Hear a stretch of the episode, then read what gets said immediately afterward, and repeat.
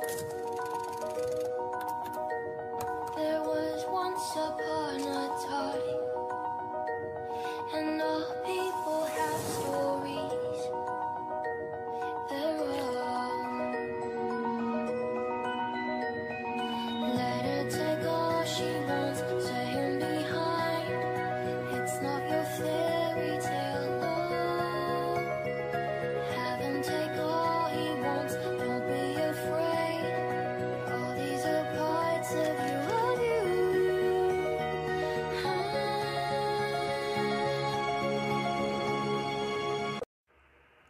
Alerta de gatilho.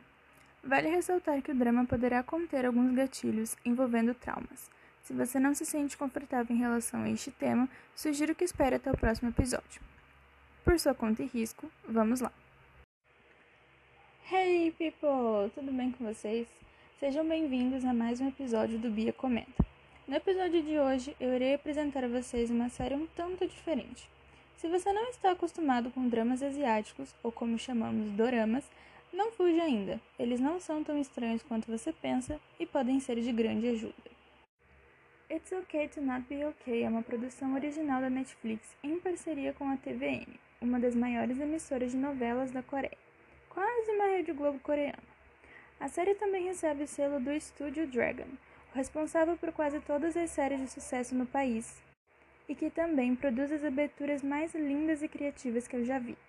A obra aborda em seu enredo questões até então vistas de forma menos aprofundada no mundo de doramas, como transtornos psicológicos e traumas de infância, que são levados como uma bagagem para a vida adulta. Entre o elenco nós temos Soyeji como Komunyon, Kim Suyan como Moon Kante, Oh Jeon-se como Moon San-tae, Yoon Nam-jam como Park Han-ja e Kim Chang-won como Oh Ji-won. Pode parecer muita informação por agora, mas você se acostuma. A história é sobre um técnico de enfermagem e uma escritora com distúrbio antissocial de personalidade que é popular por escrever livros infantis. Moon Kante trabalha na ala psiquiátrica. Embora tenha empatia com todos ao seu redor, ele luta para entender seus próprios sentimentos e evita ter relacionamentos próximos com qualquer pessoa que não seja seu irmão mais velho, Sante. Sante é autista, e eu ainda irei voltar neste ponto. Ele foi a única testemunha do assassinato de sua mãe, resultando em sua fobia de borboletas e pesadelos recorrentes.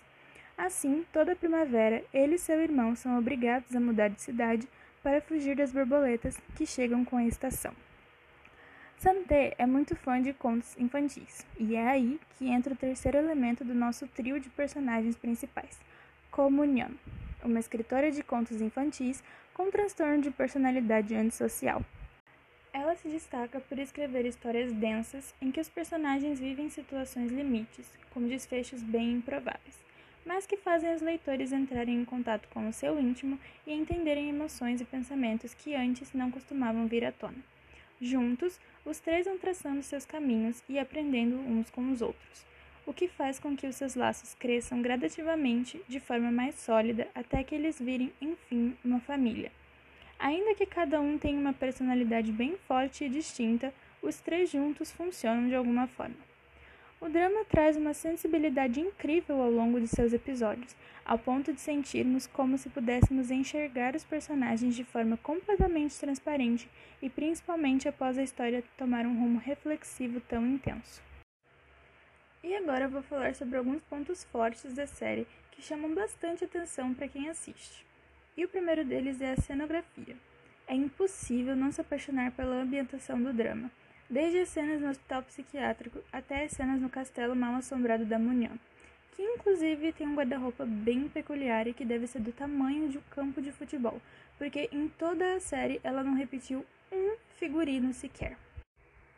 Outro ponto forte e que me deixou mais encantada nessa série foi a forte presença da literatura, através dos contos produzidos por Comunhão e da literatura infantil no geral.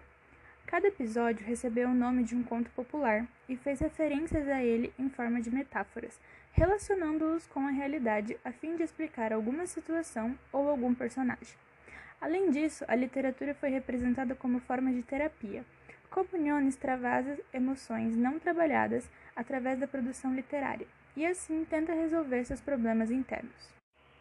Mungante, por sua vez, lê as histórias de Comunhão e começa a elaborar melhor seus pensamentos e emoções, se permitindo sentir e principalmente repensar sua existência. A roteirista foi muito inteligente ao mostrar o poder terapêutico da literatura infanto-juvenil, em especial dos contos de fadas. As histórias auxiliam nos processos evolutivos, na compreensão do que está acontecendo com si mesmo e ainda na resolução de forma mais saudável dos conflitos internos.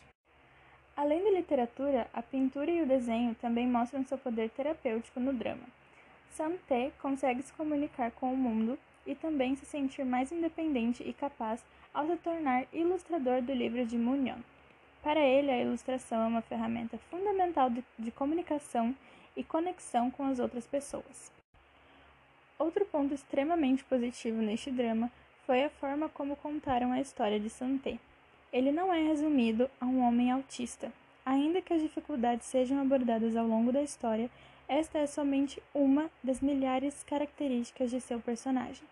Um grande leitor e amante de ilustrações, Santé é também alguém com quem você pode confiar e contar.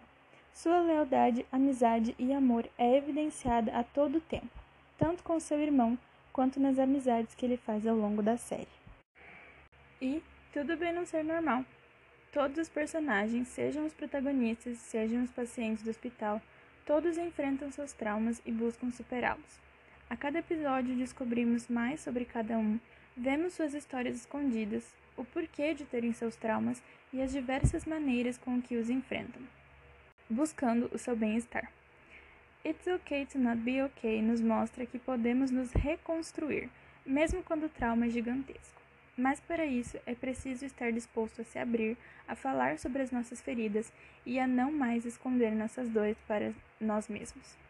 Vale a pena acreditar no poder da palavra, da arte e da força interna de cada um. E como diria Comunhão, não esqueça de nada. Lembre de tudo e supere.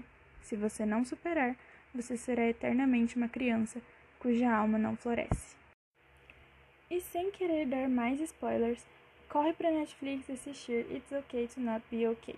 O episódio dessa semana está chegando ao fim. Muito obrigada por chegar até aqui e nos vemos na próxima.